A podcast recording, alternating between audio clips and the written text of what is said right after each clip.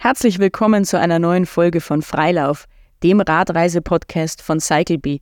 Ich bin Katrin, eine der fünf Gründer von CycleBee und mit mir heute im Gespräch ist Anna Kirchengast. Anna ist schon seit vielen Jahren begeisterte Radreisende und unter anderem mit ihrer Familie, aber auch alleine unterwegs. Hallo Anna, schön, dass du heute hier bist. Vielleicht magst du dich einmal kurz vorstellen. Ja, ich bin die Anna, ich komme aus Graz, bin ähm, ein bisschen über 50 Jahre alt jetzt und äh, bin Soziologin und habe auch als Umweltreferentin gearbeitet, habe eine Familie mit zwei erwachsenen Söhnen und einem Mann, der Klimaforscher ist und bin sehr gerne am Rad unterwegs. Und wie hat alles angefangen? Wie bist du zum Radreisen gekommen? Eigentlich schon als Kind, weil das war für mich die Möglichkeit, ähm, individuell auch unterwegs zu sein und nicht abhängig zu sein vom Mitfahren können mit der Familie oder auf die Buszeiten angewiesen zu sein. Wenn man mit dem Rad unterwegs ist, geht ja auch nicht immer alles glatt. Hast du denn irgendeinen Stolperstein, ein Hoppala, ein Hindernis, das dir ganz besonders in Erinnerung geblieben ist? Ähm,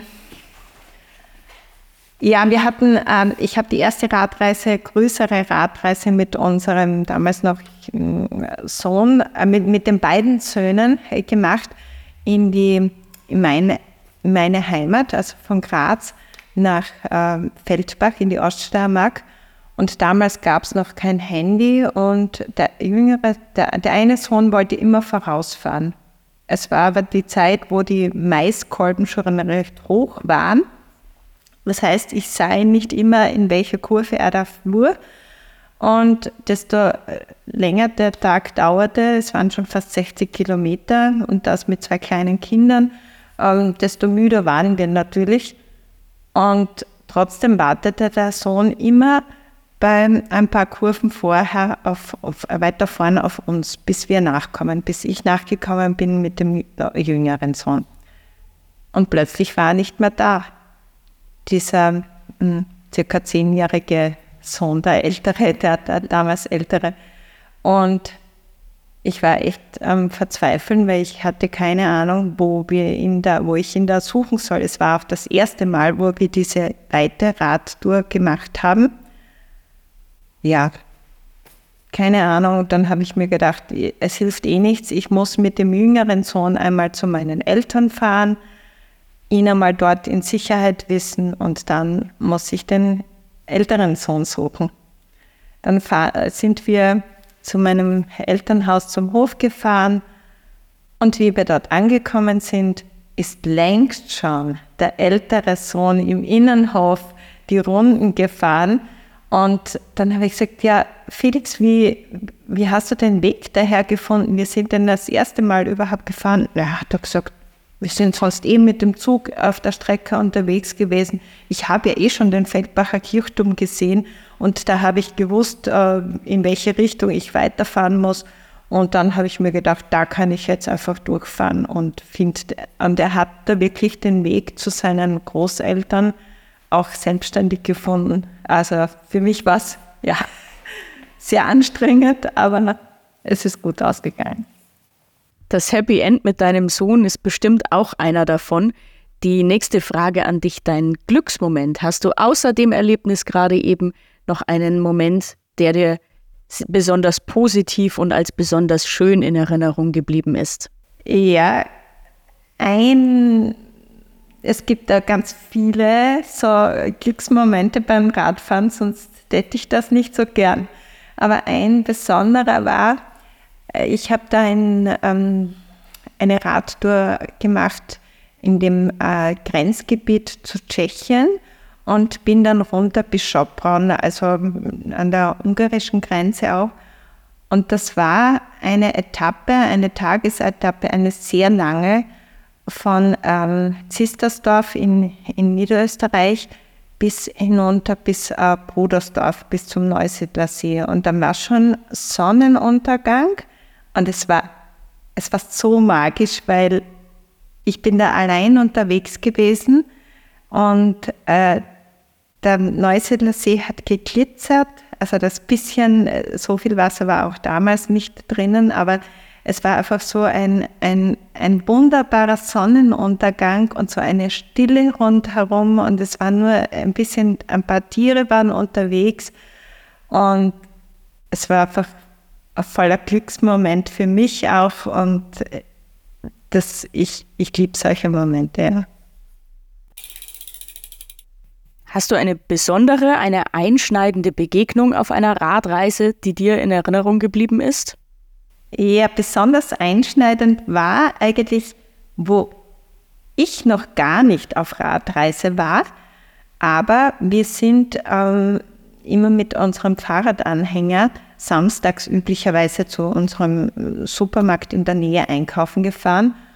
Und das war ja oft ein bisschen ein stressiger Tag, bis da alles besorgt war und so. Und da haben mich aber die Kinder begleitet und äh, dann sehen wir da so zwei äh, Fahrräder mit Packtaschen, richtig groß bepackte Packtaschen und sind da mit diesen Radfahrern ins Gespräch gekommen und die haben gesagt, ja, sie sind von der Schweiz bis nach Österreich mit den Rädern gefahren und das hat uns irgendwie so raus aus einer Alltagssituation, hat uns das so begeistert, dass wir gesagt haben, das machen wir auch.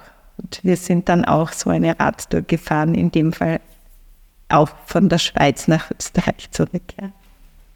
Wie würdest du deinen Radreisestil beschreiben? Wie bist du am liebsten unterwegs und warum? Mhm. Ähm, am liebsten mit einer eher kürzeren Anreise und mit der Kombination mit dem Zug dass ich ähm, eine Strecke oder vielleicht auch beide Strecken dann mit dem Zug einmal anreise und von dort radle. Aber es kann auch sein, dass ich einfach von daheim aus losradle. Das liebe ich auch sehr. Welche Rolle spielt das Radreisen in deinem Leben und wie integrierst du die Reisen in dein Leben? Ich habe jetzt nicht so viel Zeit, dass ich mir jetzt äh, vielleicht wochenlang oder wie äh, Zeit nehmen kann zum Rad oder derzeit halt Zeit nehme zum Radfahren, sondern es sind oft, oft auch nur Touren, die ich an einem Tag unternehme oder wo ich etwas verbinde. Ähm, beispielsweise am Allerheiligen Tag äh, haben mein Mann und ich äh, zwar auch die Gräber besucht und äh, sind dann zum Stritzelessen eingeladen gewesen bei der Familie aber trotzdem sind wir ein bisschen früher gestartet und haben da eine kleine Radtour unternommen und das macht einfach Spaß. Hast du eine Lieblingsregion, die man auf alle Fälle mit dem Rad bereisen sollte? Also der Engadin. Der war für mich ein ganz besonderes Highlight. Vom Malvoya Pass die Strecke dann ähm, Richtung Landeck, also dieser Teil vom Innradweg, der ist wirklich sehr sehenswert. Das ist ja fast so ein bisschen, man braucht kein Mountainbike dafür, man kann das noch mit einem normalen Trekkingbike äh, machen. Aber trotzdem ist es so ein bisschen am Berg unterwegs zu sein, schöne Landschaft zu sehen, interessante Dörfer und Gegenden kennenzulernen. Welche Ziele hast du für die nächste Zeit geplant? Wo willst du als nächstes hinfahren? Im nächsten Jahr möchten wir nach Frankreich, in, an die Loire zum Beispiel, ähm, fahren, weil äh, der, ein Sohn eben in Frankreich jetzt studiert und da möchten wir das verbinden. Und das unmittelbar nächste ist, äh, wir fahren nach Paris äh, mit dem Zug und äh, da hat er, da möchten wir auch Räder ausborgen und äh, ein bisschen in Paris die Radwege erkunden. Jetzt kommen wir zu dem schönen Thema Rekorde. Was war deine längste Tagesetappe und was war deine kürzeste Tagesetappe? Die längste Etappe war, glaube ich, diese, die ich damals von Zistersdorf bis Podersdorf gemacht habe. Weil da, es waren da auch einige Umwege dabei, aber schlussendlich eben mit magischem Moment gut gelandet. Äh, kürzeste Tour kann ich so nicht sagen, aber es hat manche gegeben, wo ich nicht wirklich starten konnte. Eine zum Beispiel, da haben wir ein, haben wir sogar E-Räder ausgeborgt, weil ich mir dachte, da komme ich sonst äh, mit dem Sohn nicht gut mit, schaffe das vom Tempo her nicht gut und wir haben ja da einen Pass zu überwinden. Und ähm, am Abend war noch alles okay. Wir haben die Räder abgestellt. In der Früh ähm, hatte das eine Rad einen Patschen. Und äh, ich hätte nicht gewusst, wie ich den Patschen beheben kann. Aber glücklicherweise war genau da das Nachbargebäude 1, wo ein Fahrradgeschäft war und wo wir dann wieder durchstarten konnten. Kommen wir zu deiner Trickkiste. Hast du einen besonderen Tipp für die Reiseplanung oder einen kleinen Trick, den du unseren Hörerinnen und Hörern mitgeben möchtest?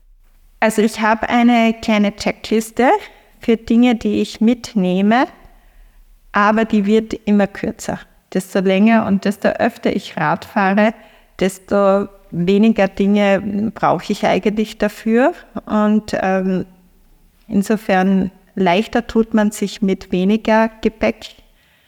Was ich auf jeden Fall mitnehme, ist immer so eine kleine Packung mit Nüssen oder also irgendwas, wo, wenn alle Stricke reißen und ich partout nirgends zu einem Essen komme, damit ich da ein bisschen Nahrung zu mir nehmen kann, was aber nicht viel, nicht schwer zu transportieren ist.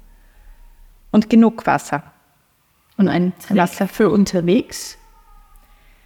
Sich einlassen auf das, was man da erlebt und wahrnimmt. Also ich habe mir, ich nehme mir da schon Ziele vor oder auch wenn wir in der Familie fahren, wir nehmen uns auch dann so Tagesetappen vor, aber ja, manchmal ist es besser, man beendet den Tag ein bisschen früher und kann dann am nächsten Tag entspannt weiterfahren und ich habe auch die Kamera oft dabei und ich mag einfach dann stehen bleiben, wenn ein wirklich ganz interessanter Ort da ist oder eine Begegnung möglich ist. Ja.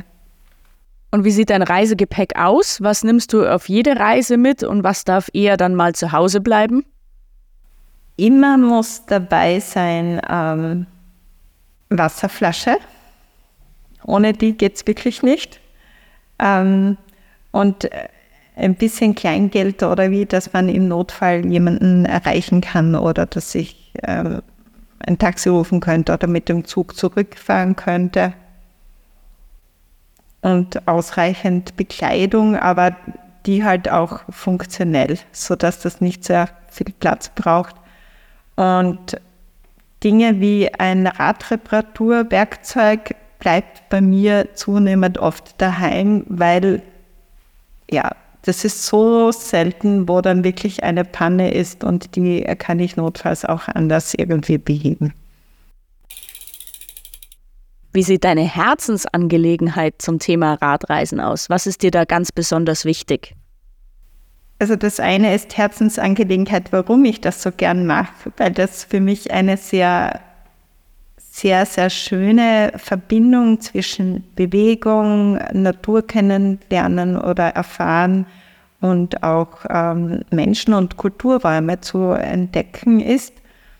Äh, was mir jetzt so als Anliegen besonders am Herzen liegt, ist, äh, es gibt ganz viele so, so Stückwerke mit touristischen Ansätzen, die für mich oft gar nicht hilfs äh, äh, also sehr, sehr hilfreich sind. Äh, diese Radrouten sind oft benannt nach, weiß ich nicht, Bergtour, Kernöltour, Kopfspur, was ich, also irgendwelche Fantasienamen und für mich wäre das viel hilfreicher, wenn das so beschildert wäre wie auch im anderen äh, Radverkehr oder im anderen Alltagsverkehr, wo man dann weiß, okay, das ist der Weg zum Ort B und das sind ungefähr so und so viele Kilometer dorthin.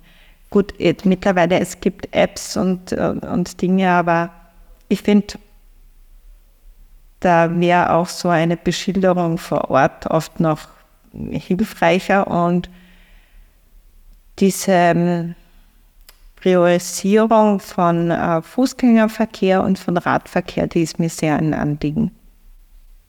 Gibt es sowas wie eine Nachlese von dir? Kann man mehr über dich und deine Radreisen erfahren? Veröffentlichst du da etwas in die Richtung?